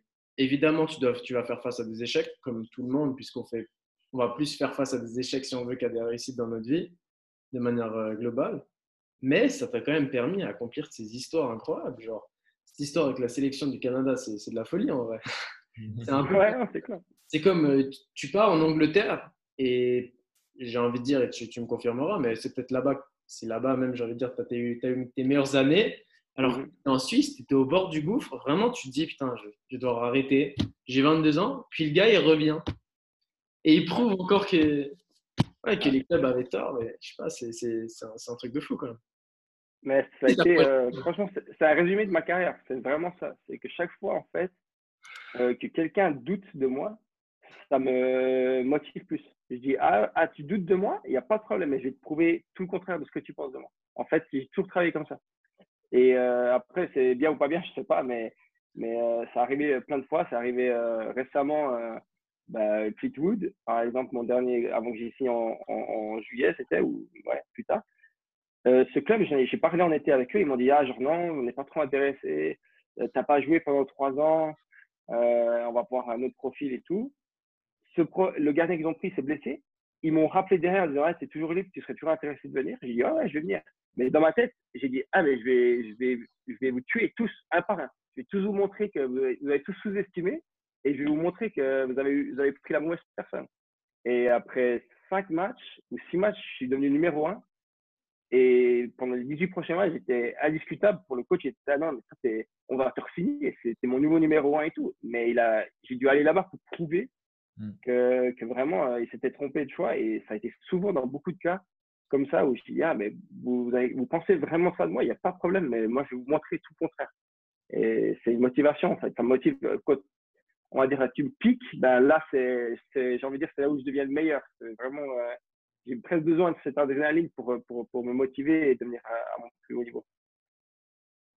Je crois que ton club euh, Huddersfield euh, a entendu l'avertissement. ça marche que, que, sur certains clubs. pour toi, c'est une question marrante, mais j'ai l'impression qu'il y a beaucoup de gens qui sont dans ce cas-là où ça, en fait, on vit un peu dans un monde où certains euh, sont capables de, de voir plus haut que le, que le, monde, si on veut, et d'autres, dès que ils vont rencontrer des gens assez ambitieux, ils vont dire Ah non, mais mec, laisse tomber quoi.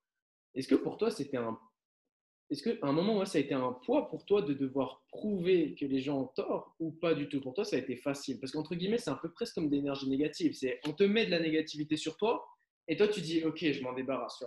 Mais il y a un petit peu ce côté, en tout cas, moi, j'ai l'impression, ce côté où bah, il y a ce côté négatif qu'on te met sur toi et tu dois vraiment enlever le manteau, tu vois. Est-ce que pour toi, ça a été facile jamais un problème ou parfois ça a été un poids même Non, non. Je pense que si je disais c'est facile, ce serait, ce serait mentir. C'était bien sûr, tu y penses tout le temps. Tu dis, mais comment ils peuvent douter encore de. Tu vois, j'ai fait ci, j'ai fait ça. Comment ils peuvent encore douter de ça? Et, souvent, ce que j'ai eu, et surtout ce qui s'est passé maintenant avec euh, Fleetwood, il y a eu, euh, c'était, je dirais pas marrant, mais euh, beaucoup de clubs en été ont dit genre, ouais, on n'est pas trop sûr, ça, ça, ci, ça, ça. Et quand j'ai commencé à me jouer mes, mes, mes dizaines, quinzaines de matchs, des clubs rappelaient un peu genre mon agent en disant hey, mais euh, il va bien, il joue bien et tout. C'est comment? On le voyait pas comme ça et puis mon agent, ah, mais vous avez dit. Et, et, bien sûr, tu te dis, ouais, c'est frustrant. En fait, j'ai fait c'était frustrant parce que là, mais j'ai jamais changé. J'ai toujours été la même personne. C'est vous qui avez fait une image sur moi. Vous qui avez créé cette image. C'est peut-être l'image que moi je reproduis aussi. Hein. faut, un peu voir les deux, deux, aspects. Et puis, euh, bah, ça, c'est plus frustrant parce que là, comme c'est fou, ouais, euh, il y a 10 matchs en arrière, j'étais exactement le même joueur que 10 matchs après. Mais vous avez, j'ai réussi à changer mon image en, en 3 mois. Et euh, ouais, c'est assez bizarre, c'est même frustrant justement. Tu te dis, mais ça, c'est fou. Moi, je pense vraiment que c'est une question de. Ouais, d'être ben, fort dans la tête pour de vrai. Parce que c'est vrai que, comme tu dis, il y a ceux qui vont justement utiliser ça comme motivation. Et puis il y a d'autres, ben, ça peut simplement les, les couler. Enfin, si t'es pas vraiment la tête, j'imagine, ça peut, ouais, ça peut mal tourner. Ah, bien sûr, complètement. Mais, mais justement, c'est comme je dis, ça serait de mentir s'il dit, ah, c'est pas, c'est facile et tout, tu fais juste. Non, non, ça, ça, travaille dans la tête. Surtout moi qui, qui travaille beaucoup au mental, moi, je suis. C'est tu te bats en fait un peu comme toi, euh, dans toi-même. C'est un gars positif et un gars négatif et tu, tu te bats un peu euh, contre toi-même en te disant non, non, mais je vais leur prouver. Et puis après, tu vas peut-être recevoir un téléphone d'un club qui dit ah non, mais on pense qu'il est pas fort. Et tu dis ah, peut-être que peut-être qu'il a raison. Puis après, tu dois retravailler contre toi-même. non, non, mais je, sais de quoi je suis capable. Après, je suis pas, euh, euh je suis pas Iker Casillas ou euh, David Derrea. Tu connais tes capacités, mais tu vois, tu veux leur prouver qu'ils ont tort. Hmm. Ouais, la vie, c'est un, un, combat contre soi-même. Peut-être le plus grand défi, c'est soi-même avant de, de, parler des autres. Exactement, exactement. Pour quelqu'un qui a beaucoup voyagé, avant tu, tu parlais du, du, Canada en disant que c'était vraiment de l'autre côté, entre guillemets, parce que c'est un autre continent. voilà. Euh, bah, pour, voilà, comme pour quelqu'un qui a beaucoup voyagé, est-ce qu'il y a quelque chose qui t'a surpris en bien de la culture au Canada? C'est comme on l'a vu là-bas, et puis des gens que tu as pu rencontrer, et que quelque chose que, que tu as pris dans ton bagage maintenant et que tu, ramènerais chez toi en Suisse? Alors, au Canada, il y a un truc qui est incroyable. Euh, tu peux être habillé en, en training du Canada euh, complet tu peux te promener en ville à Toronto et il n'y a personne qui te calcule. Tu pourrais, euh, franchement, tu pourrais balader avec euh, deux bouteilles de champagne, euh, des bières et tout, il n'y aurait personne qui te calculerait. Chose qui serait impossible en équipe nationale suisse ou même en Angleterre, ce serait impossible. C'est tellement pas, il y a tellement peu de valeur par rapport à l'équipe nationale. C'est genre vraiment, ah, tu, tu, vas dans un café, dis, ah, mais vous faites quoi? Il dit, ouais, genre, l'équipe nationale de, foot, et ce genre, c'est cool. Et voilà, pour eux, ça leur fait ni chaud ni froid. Vraiment, c'est incroyable cette mentalité. Euh, c'est vraiment juste un événement. C'est pas, c'est pas top. Il y a d'autres sports beaucoup plus importants dans un pays comme ça. Et puis, je pense que quand je vais là-bas, j'adore parce que vraiment cette mentalité de genre, ouais, vis un peu ta, ta vie comme tu veux, personne va te juger euh, ou faire des choses comme ça, un peu à l'américaine. Euh, ouais, comme on parlait un peu avant, cette mentalité de tu peux réussir, tout est possible et tout. J'ai énormément apprécié cette mentalité. Euh, et, je pense que ça te donne aucune limite. Et je pense que mes parents, un peu pareil, ma maman qui est canadienne, c'est ça qui les, qui les ouais, il dit on va toujours aller plus loin, vas faire mieux, vas faire plus. Et puis je pense que ça, ça t'aide dans la vie. Mais ouais, si je devais prendre un truc, je pense que c'est vraiment ça, cet aspect de c'est tranquille, il n'y a pas de, tu vois, tu vas là-bas, tu, tu, tu, tu, fais plaisir, tu, tu fais tes rêves que tu as envie de faire, tout est possible. Et puis, puis voilà. Et puis maintenant, si on peut comparer peut-être, euh, bon, tu n'as pas beaucoup jouer en Suisse, mais si tu pouvais comparer les différences que tu remarques entre euh, l'Angleterre et la Suisse, ce serait lesquelles Alors, une des grandes différences, moi, qui m'avait choqué quand j'étais arrivé ici, c'était euh, ils sont hyper, euh, on va dire, ouverts à, la sortie, à aller boire des bières. Euh, genre, c'est pas du tout, c'est vraiment leur culture. Qu'en Suisse, ce serait hyper choquant. Moi, j'ai vécu à Bâle pendant des années qui jouait pour un club comme Bâle où c'était, tu perdais, tu devais rester à la maison, personne ne sortait. S'il y en a un qui était vu dehors, c'était la cata. Et, euh, et je suis arrivé ici et les premiers, je me rappelle toujours, les premiers week-ends, le coach venait ah, alors, euh, les gars, vous sortez ce soir, vous allez où euh, Newcastle, ou faites ci, vous faites ça? Et je, je me disais, mais il essaie de nous piéger. Genre, je me disais, il va, il un peu genre malsain. Et puis, il y avait un, joueur belge, il me dit, attends, mais ils adorent ça ici. lundi, il va te demander comment c'était. C'est vraiment à ce point-là. Et ça, j'ai dit, ah, mais c'est, la, c'est, dis pas la mentalité parce que j'aime sortir, mais c'est la mentalité que j'aime de dire, ça veut pas dire que tu sors un samedi soir, que ça va euh, mettre tout en question ta performance du samedi d'après. Euh, plutôt qu'ensuite, on va vraiment utiliser ça, genre, ah, t'as vu, t'as pas fait ci, t'as fait ça. Et là-bas, c'est, si tu es à 250% le lundi matin à l'entraînement, tu fais ce que tu veux de ton samedi et dimanche. Et ça, j'avais dit, ah, ça, c'est vraiment, je suis dans le bon pays. Là, dans ma tête, je ah, je suis dans le bon pays pour jouer au foot. Ah moi, en tout cas, je partage vraiment ton, ton point de vue. Et puis, peut-être, ce, je sais pas comment dire, même, euh, c'est peut-être un jugement qu'on met sur les gens ici, ou bien même un manque de flexibilité où ta performance, elle va dépendre de ce que tu as fait il y a, il y a 4 jours en arrière pendant les 2 heures euh, du soir entre 18 euh, et 20 heures. Alors que ça n'a rien à voir avec les heures de travail où tu devais te donner à fond. Et puis voilà. Exactement. Je crois que c'est un, un, très bon point que tu, tu viens de souligner. Et puis maintenant, ben, bon, c'est encore pas, le, pas moment peut-être, mais si on peut parler de, de l'après, euh, ouais, de la fin de ta carrière, enfin, tu as 31 ans. Bon, on sait qu'après le poste de gardien, on peut, on peut tenir plus longtemps. Je ne sais pas quels sont tes, objectifs à, ce niveau-là, mais comment tu vois euh, ton après-carrière euh, Est-ce que tu as des, ouais, des envies particulières Est-ce que tu veux rester dans le foot ou bien changer totalement de domaine Comment tu la vois? Alors, plutôt rester dans, l'aspect sportif et surtout foot. Euh, ben, là, je suis fini, je pense qu'en Suisse, c'est comparé à des bachelors, je ne suis pas sûr. Mais je suis à l'université de Manchester en, à longue distance et je suis à la dernière, là, il me reste 2-3 mois et j'ai terminé mon, mes, mes, cinq, les 5 dernières années, j'étais à l'université. Et je fais un, ouais, un bachelor en sport-sciences et ce qui me permettra après peut-être de faire un master et tout ça en psychologie, ce serait le scénario idéal. Mais euh, ouais, c'est un peu la, la, la route que j'aimerais prendre maintenant, euh, vraiment dans la psychologie, le, les coachs mentaux et puis aider des jeunes gardiens euh, ou des autres, hein, bien sûr, mais plus gardiens vraiment, me focaliser sur ça et puis travailler avec, avec eux pour leur dire voilà, je peux t'aider sur ça, si ça, je l'ai vécu aussi. Et, et j'en ai parlé avec plusieurs personnes et beaucoup de gardiens m'ont dit en retour genre ouais, ça, ça amènerait à un nouveau niveau dans, dans, dans l'élément de, de cette position. Et puis, euh, ouais, c'est un peu le projet que j'ai en ce moment. Après, ce qui va arriver, je ne sais pas, mais en tout cas, dans ma tête, c'est vraiment le projet que j'ai. Bon, t'entendre, c'est une véritable histoire d'amour entre toi et puis euh, le travail mental.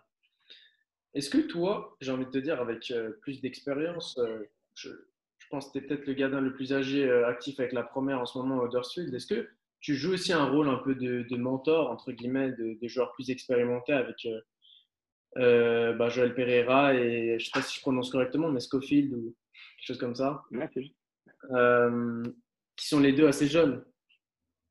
Alors souvent, euh, on parle beaucoup. Après, souvent quand tu es, dans une première équipe comme ça, par exemple comme Schofield qui est le numéro un, je vais peut-être lui donner, s'il me pose une question, je vais sûrement lui donner un conseil et lui dire, bah, je pense que tu aurais dû faire ça à ce moment-là. Mais après, il essaie de faire sa propre, de créer sa propre identité. Et je pense que dans ma tête, je me dis, ouais, c'est pas juste que moi, j'essaie de pas lui imposer, mais de lui dire, ouais, je pense que je devrais faire ci, je devrais faire ça, parce que chacun est différent. Chacun a un aspect différent physique et mental. Et euh, par contre, s'il me demande mon avis, je lui pose, je répondrai honnêtement. Et pareil pour Joël, la même chose, s'il me demande un avis, je dirais, Joël, je pense qu'on va lui faire ci ou ça. Euh, mais après, leur donner un conseil direct à eux, peut-être pas. Euh, par contre, les plus jeunes, vraiment, les plus jeunes, il y a beaucoup de choses que je vois et souvent, euh, je pense que les entraîneurs de gardiens ne voient pas parce que des entraînements, tu fais ta, ta, séance. Et moi, je vois certaines fois des choses qui me, qui me sautent à l'œil et je dis, ah, mais c'est plus fort que moi. Je dis, il faut que je dise aux jeunes, il faut que je dise que il faut qu'il il essaye ça, ça va sûrement l'aider. Et, et, après, des fois, ils le prennent, généralement, ils le prennent bien parce que je suis pas quelqu'un de, de très imposant en disant, tu dois faire ça. Je vais aller, je vais dire, ah, il faudrait que tu essayes ça, je pense que ça peut t'aider. Euh, ou bien genre tu te sens pas bien, je vois que tu te sens pas bien. Tu as des choses qu'il pourrait peut-être pas dire à l'entraîneur des gardiens. Et puis peut-être qu'il est un peu plus ouvert de me dire à moi, de dire ouais, je me sens pas, je me sens fatigué aujourd'hui et tout. Et je lui ai donné un petit conseil pour dire écoute, tu vois, faut faire ça pour que tu fasses une bonne séance ou juste une, séance ok. Et euh, pour moi, ça c'est ouais, avec les années, j'ai vraiment euh, développé ce, truc de me dire ah, c'est presque plus fort que moi, je dois vraiment leur dire ouais, essaye ça. Et puis après, s'ils essayent, ils disent, ah, je crois que je n'étais pas trop convaincu. Je dis, ah, ben, c'est pas grave. J'ai dit, réessaye une prochaine fois et tout. Et euh, voilà, après moi, c'est comme je dirais, tu tu prends le conseil comme tu le veux. Si tu le veux pas, tu prends le pas. Si je peux t'aider quelque chose, tant mieux. Est-ce que tu as, avant tu l'as dit, généralement les, les, conseils que tu donnes, ils sont bien pris, mais est-ce que tu as, as, eu un accrochage dont tu te souviens qui est marrant à, à raconter peut-être avec un gardien qui t'a donné un conseil? Et lui il l'a mal pris et puis euh, vous êtes embrouillé alors, franchement, gardien, jamais. Jamais. Euh, ouais, jamais. Après, joueur, oui, plein de fois. Euh, défenseur, euh, milieu de terrain tout, plein de fois. Attaquant, ouais, plein d'accrochages. Mais en tant que gardien un contre un, non, jamais. Parce qu'il y a un peu une, il y a un respect qui se fait. il y a beaucoup, surtout en Angleterre, j'ai un peu moins de souvenirs en Suisse, mais en Angleterre, il y a beaucoup de vraiment unis. Genre, les gardiens, on supporte entre nous.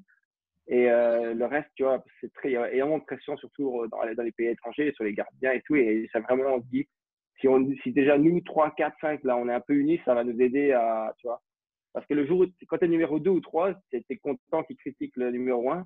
Mais tu sais qu'un jour, ça va être toi numéro 1. Et tu te dis, ah, j'ai pas envie qu'on, euh, tu vois, que je suis un peu seul, j'aimerais que tout le monde me soutienne. Donc, euh, moi, je pense toujours comme ça. Je dis, bah, par exemple, maintenant, je joue pas. Je dis, ouais, s'ils font des critiques au numéro 1, je vais dire écoute, prends pas ça comme ça, ou je vais dire non, je pense qu'il a tort aussi.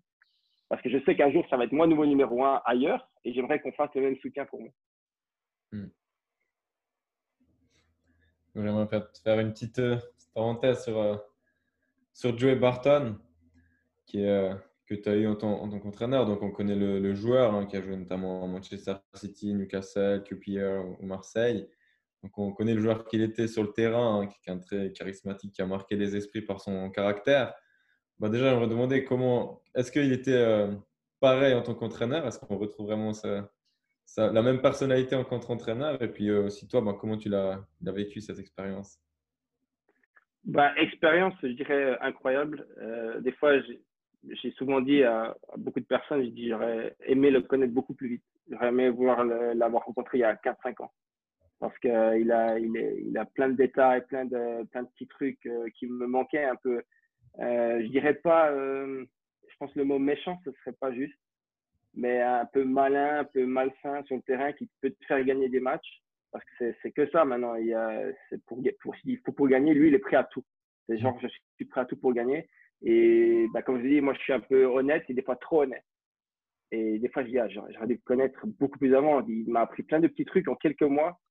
Euh, mais je pense à moi et à l'équipe. Et ce qui nous a fait qu'on était une équipe euh, qu'il était euh, l'année d'avant et où j'étais à ce moment-là, on était une équipe assez avec du succès parce que c'était la façon dont on jouait, la façon dont on était, on était horrible à jouer. Personne ne voulait jouer contre nous, vraiment, c'est ça. Personne ne voulait jouer contre nous parce qu'on est horrible à jouer, on est malin, on toutes les fautes, on les joue lent, tout, ça. Et ça, c'était incroyable l'expérience que j'ai vécue pour, pour, pour, ça. Et puis après, la personne à côté, il a changé, bien sûr, il, il, était obligé de changer un peu, je pense, de, son, de, son, de sa personnalité de, joueur à entraîneur. je pense aussi d'être à côté d'un terrain, ça plus autant d'émotions et d'adrénaline. Euh, mais il est toujours autant, c'est toujours un gagneur. Et puis, euh, il est quelqu'un que, c'est rare dans le foot, mais très, très honnête. Genre vraiment très honnête.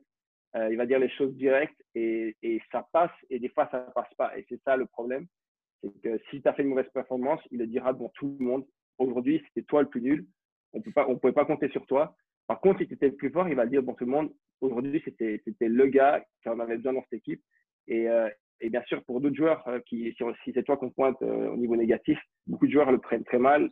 Et des fois, comme on a parlé avant, ils peuvent un peu tomber dans, une, un, environnement un peu sombre et tout. Mais, euh, mm. mais, je pense que tu connais la personnalité, tu sais qu'il fait ça vraiment pour ton bien. Et si, as du, si, si tu réagis derrière, euh, il, il, va t'adorer.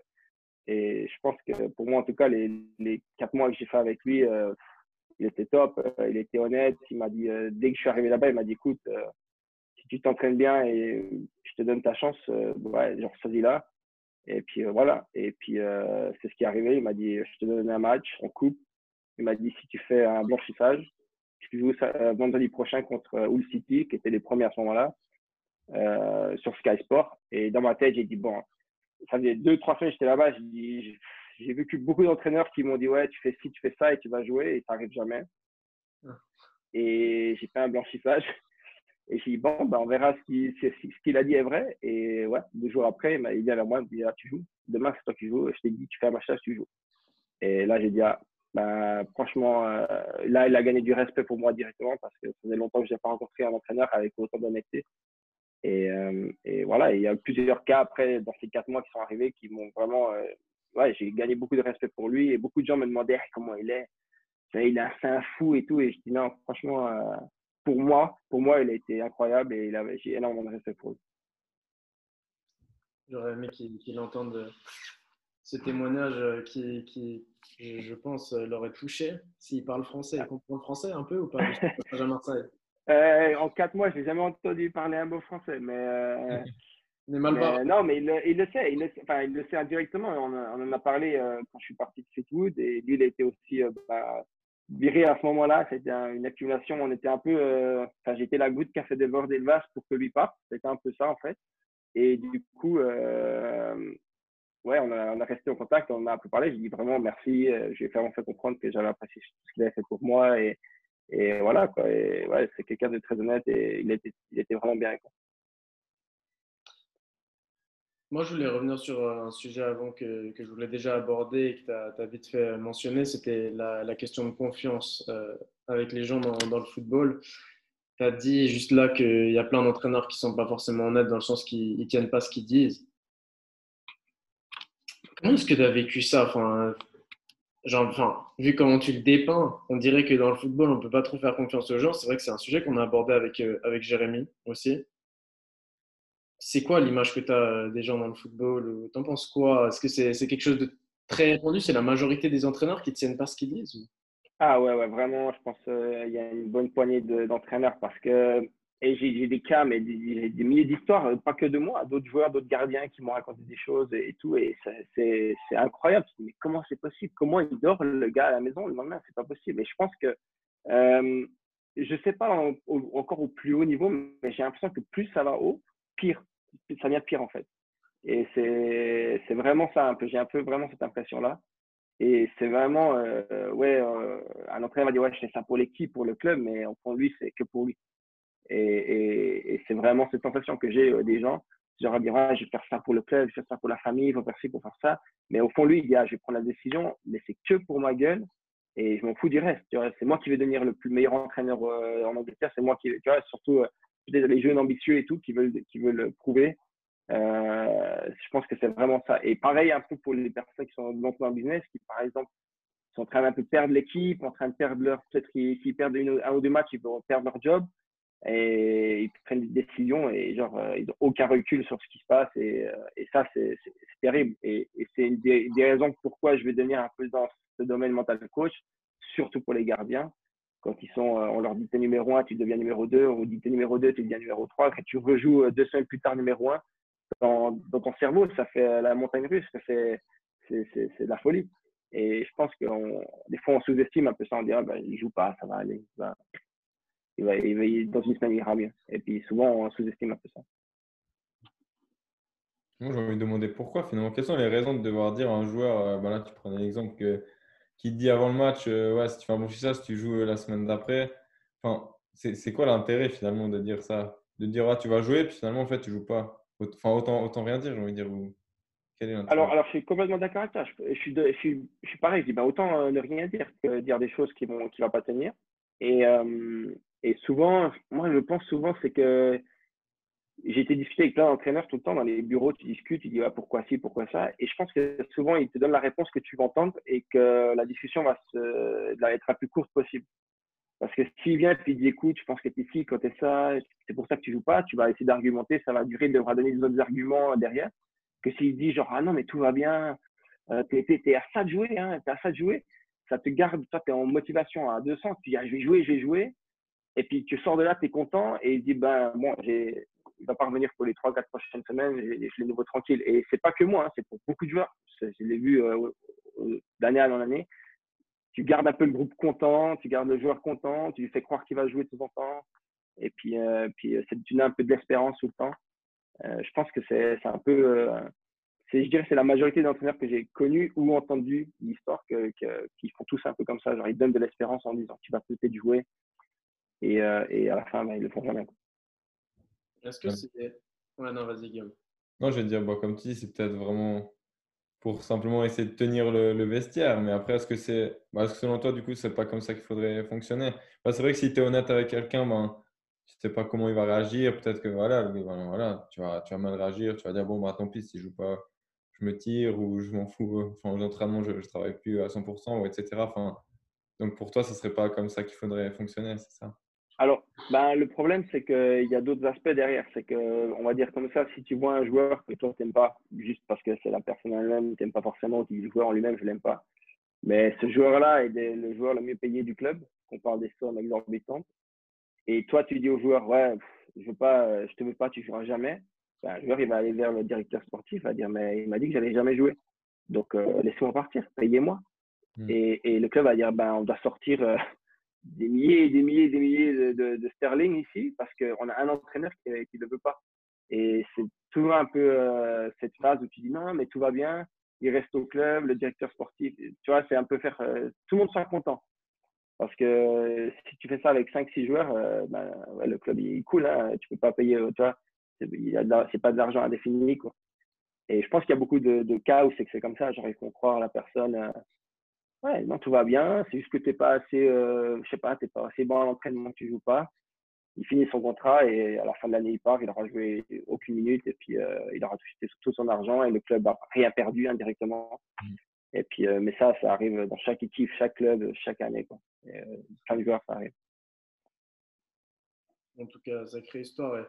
Est-ce que c'est pas presque du mismanagement de ces gens-là qui peut-être, c'est marrant, nous, on voit en cours et c'est vrai que le football, certainement, c'est un, c'est un domaine qui, qui, reste encore à professionnaliser parce que beaucoup de, personnes actives en club sont des gens qui ont appris ça par passion plus que par métier, entre guillemets, par des études ou voilà, plein de. j'ai envie de dire des théories.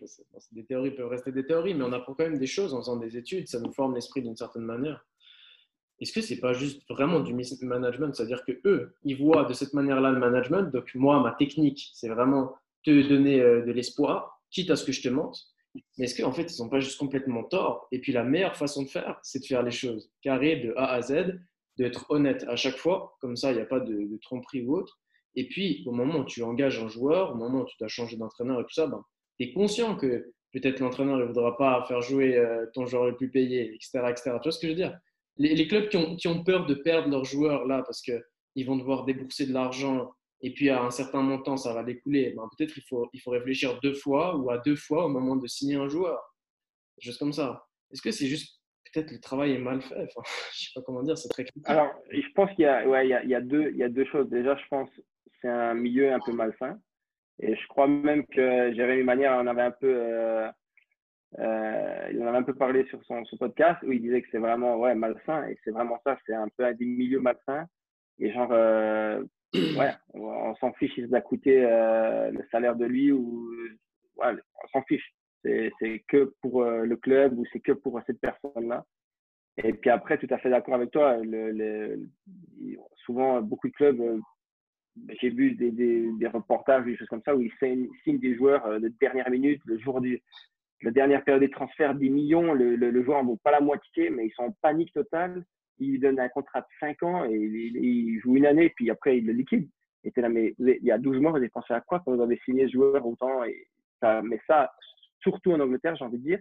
Peut-être aussi en Suisse, mais moi maintenant, euh, le nombre de joueurs qui ont été signés à des contrats exorbitants et qui ont fait quelques apparences, c'est terminé, ils ont quitté le club. Euh, et voilà quoi. Mais c'est vraiment, je pense, sur des moments de pression et de panique et aussi, je pense, euh, de, connexion avec des agents, etc. Euh, dans ce milieu un peu, comme je dis, malsain. Et puis, euh, je pense que c'est pour ça qu'ils pensent pas trop. Ils font juste ce qu'ils pensent qui est juste à ce moment-là. Et puis, ils espèrent, ils disent, ah, peut-être ça va être le futur attaquant qui va nous marquer nos 20 buts l'année prochaine. Et puis, ça se trouve que c'est pas lui. Et puis, voilà, quoi, ils ont perdu 10 millions d'argent. Moi, si je peux continuer là-dessus, Guillaume, je voulais, je voulais encore parler de.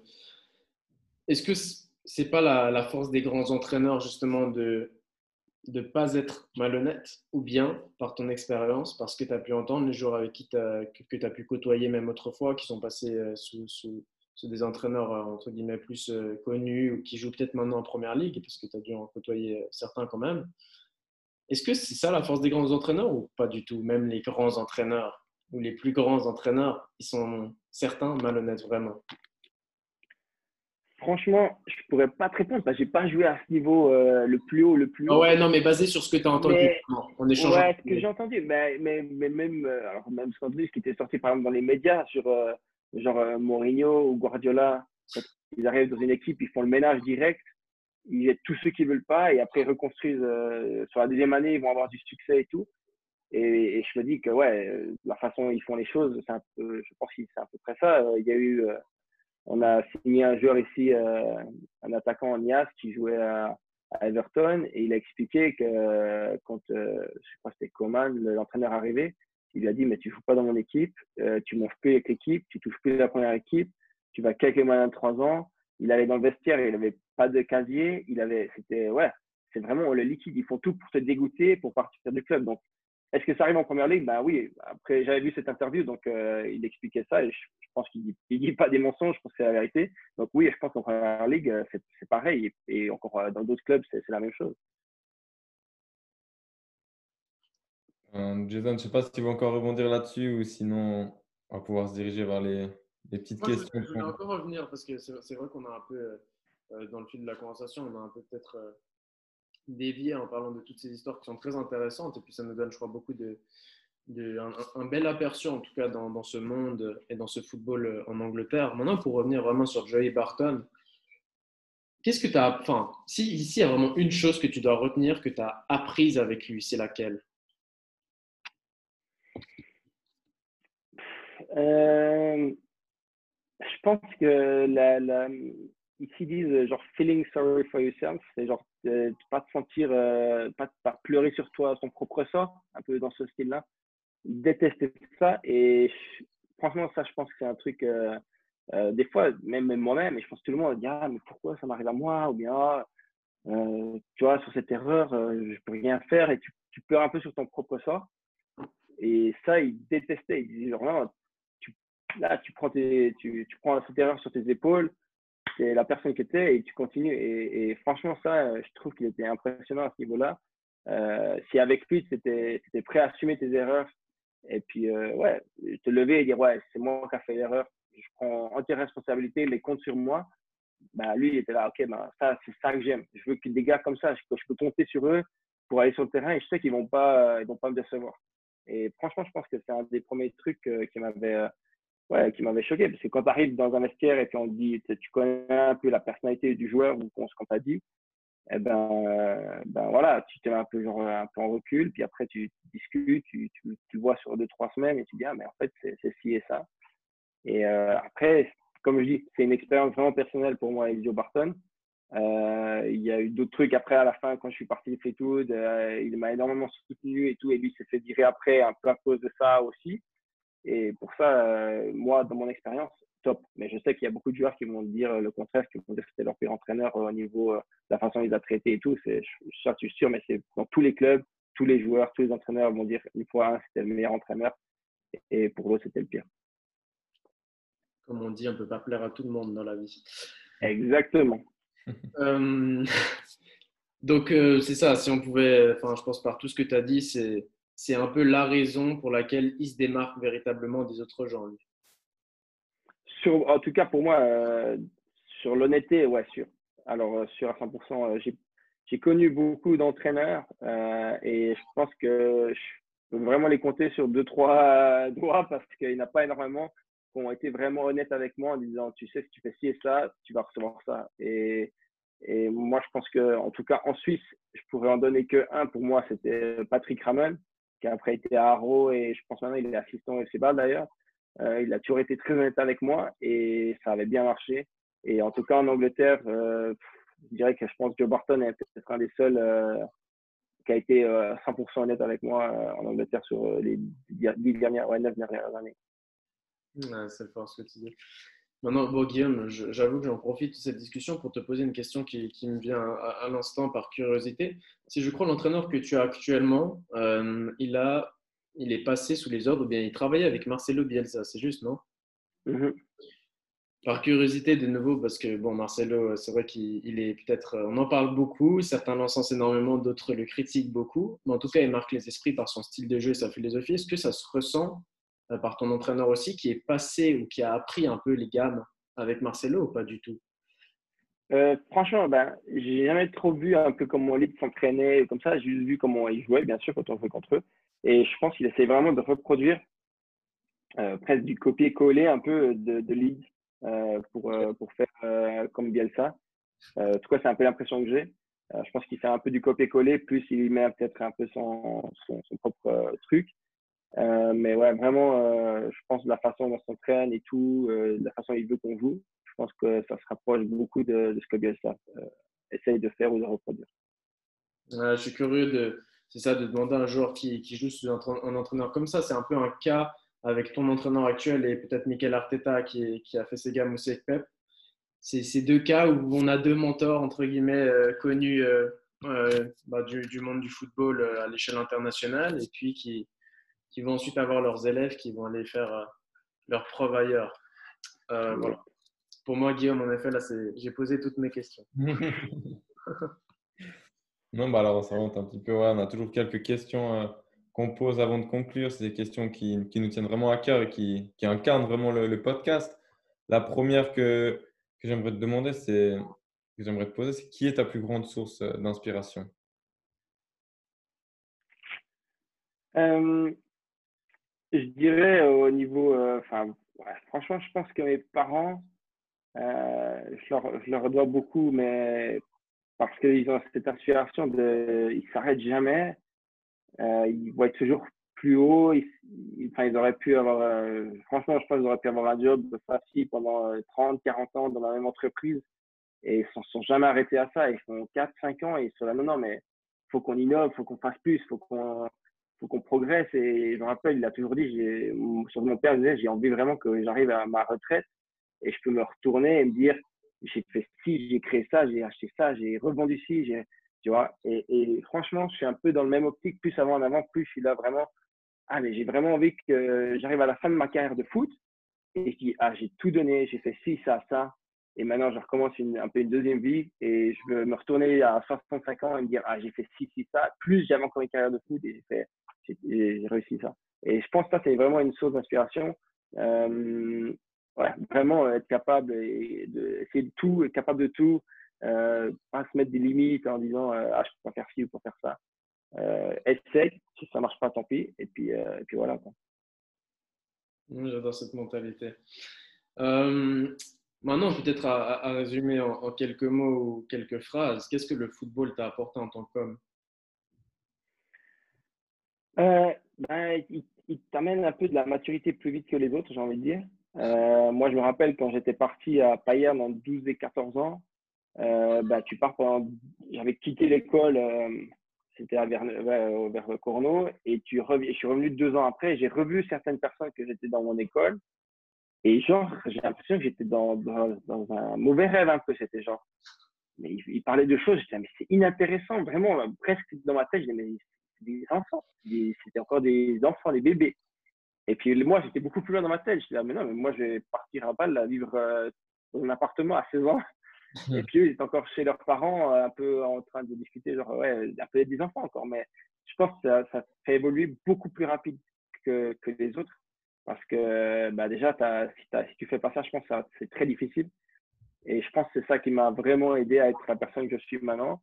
Euh, j'ai tout de suite plus mature que d'autres personnes, beaucoup plus vite. Euh, ouais, vraiment faire tout tout seul tout de suite, euh, un peu des, des brouilles, tu vois, un peu comme ça. Euh, c'est vraiment le truc qui m'a apporté beaucoup, euh, je pense, dans ma carrière. Et puis maintenant, si tu devais nous dire euh, quel est selon toi ou quelles sont les clés du succès? Bah, Je vais te dire le mental, hein. je serais un menteur si je te dirais ça, on a fait que de parler ça. Bah, je pense que franchement, le mental, ouais. Mon, mon bah, écoute, pour être carrément honnête, mon mémoire que je fais pour mon bachelor maintenant, c'est sur le mental des gardiens.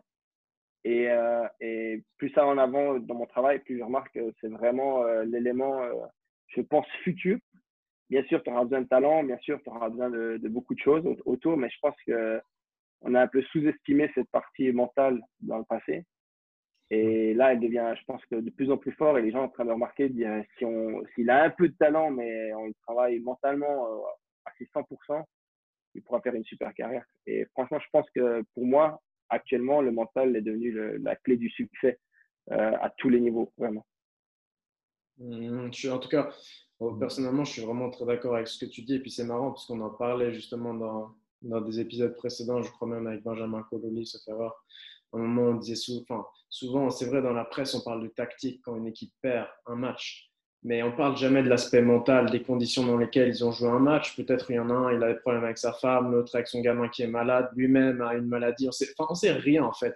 Et puis on met tout ça sur le compte de la tactique à chaque fois, alors que le mental, enfin je veux dire, je pense qu'on l'expérimente tous personnellement, mais on peut être deux personnes différentes. On peut se lever un matin en ayant, euh, ouais, je sais pas, les, les, plus grands rêves, avec la meilleure ambition, etc. Et puis le lendemain, on peut se réveiller avec aucune envie d'aller de l'avant vraiment mal.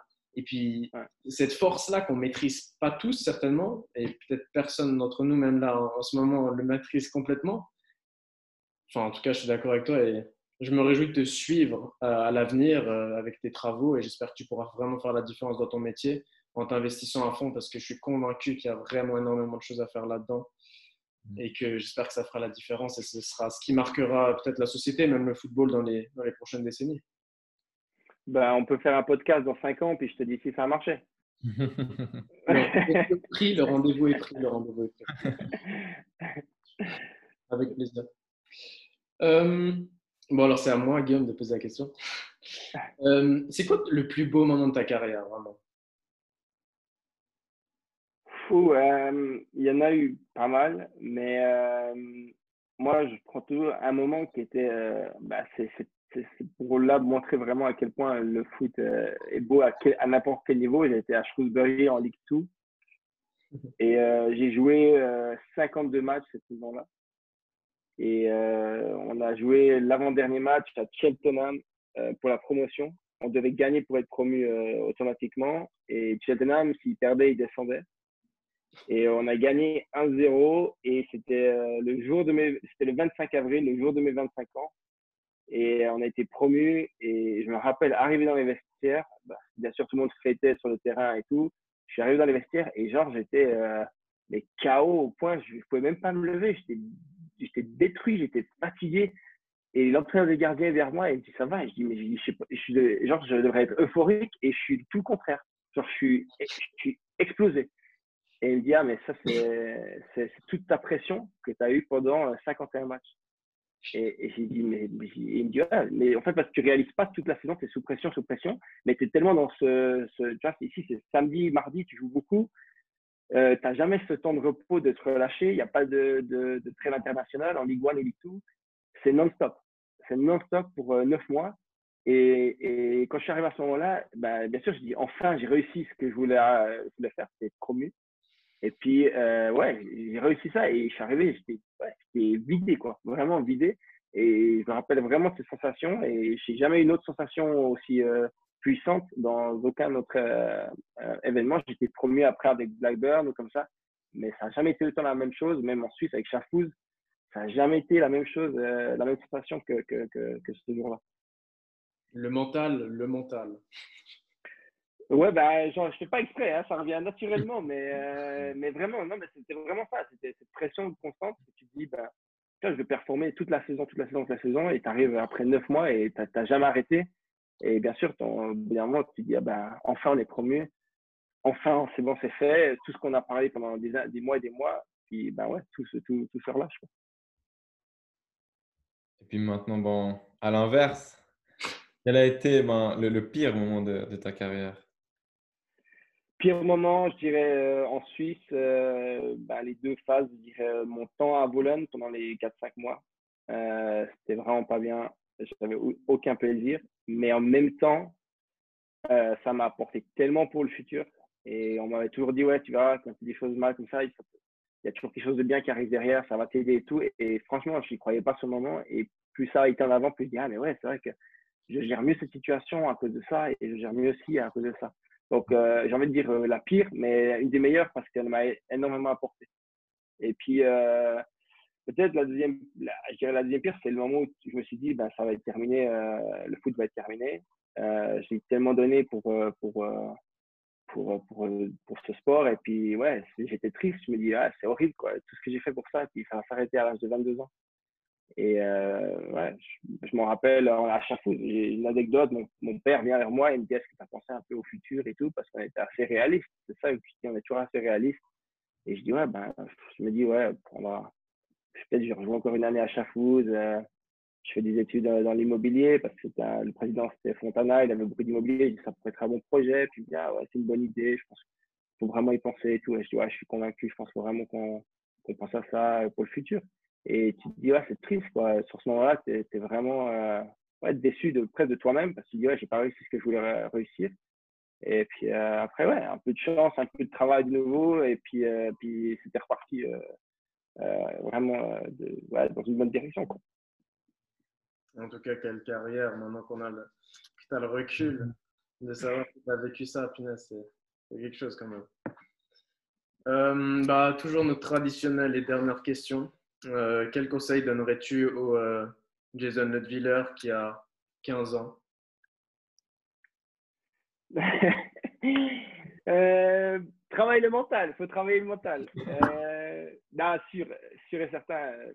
Franchement, je le pense vraiment. Si, si tu es convaincu que tu veux vraiment faire quelque chose de sérieux dans ta carrière, mais je dirais à tous les sports, je pense maintenant, autant basket, tennis et tout. Si tu arrives vers 15-16 ans, tu vas commencer à sentir si c'est possible ou pas, je pense. Tu vas dire, OK, je suis dans un bon environnement, dans un bon club, je pense que ça va arriver. Euh, si tu te mets à ce moment-là dire, bon, je vais travailler mental, je pense que tu te donnes énormément de chances de, de réussir. Euh, après, comme je dis, bien sûr, tu dois aussi avoir un peu de chance. Euh, tu dois aussi avoir, tu vois, il y a plein d'autres facteurs qui viennent pour, pour réussir, mais je pense que, ouais, je pense que vraiment travailler là-dessus, ça, ça peut t'aider. Quelle belle réponse. Merci encore pour cette dernière réponse et on va pouvoir conclure là-dessus à l'adresse de tous ceux qui nous écoutent. Comme d'habitude, n'hésitez pas, likez, partagez, donnez vos feedbacks. C'est important pour nous, vous êtes important pour nous et on a besoin de vous. Et on le répète toujours, mais plus votre soutien sera, sera grand et plus on le sera. Donc vraiment, on compte sur vous. Et euh, Jason, ben, je m'adresse à toi et je te remercie vraiment pour, euh, pour ce beau témoignage enrichissant et inspirant. Il m'a beaucoup inspiré et je pense qu'il va en inspirer euh, beaucoup d'autres. Alors merci encore d'avoir pris du temps pour partager euh, un peu ton histoire. Et puis, moi, je te souhaite beaucoup de succès euh, pour la suite de ta carrière et, ton après-carrière. Et puis, ça a été un plaisir et merci encore. Ben, merci à vous. Et puis, ouais, franchement, l'idée est top. avec un grand plaisir, j'ai pu répondre à ces questions. ouais, comme tu as dit, liker et partager.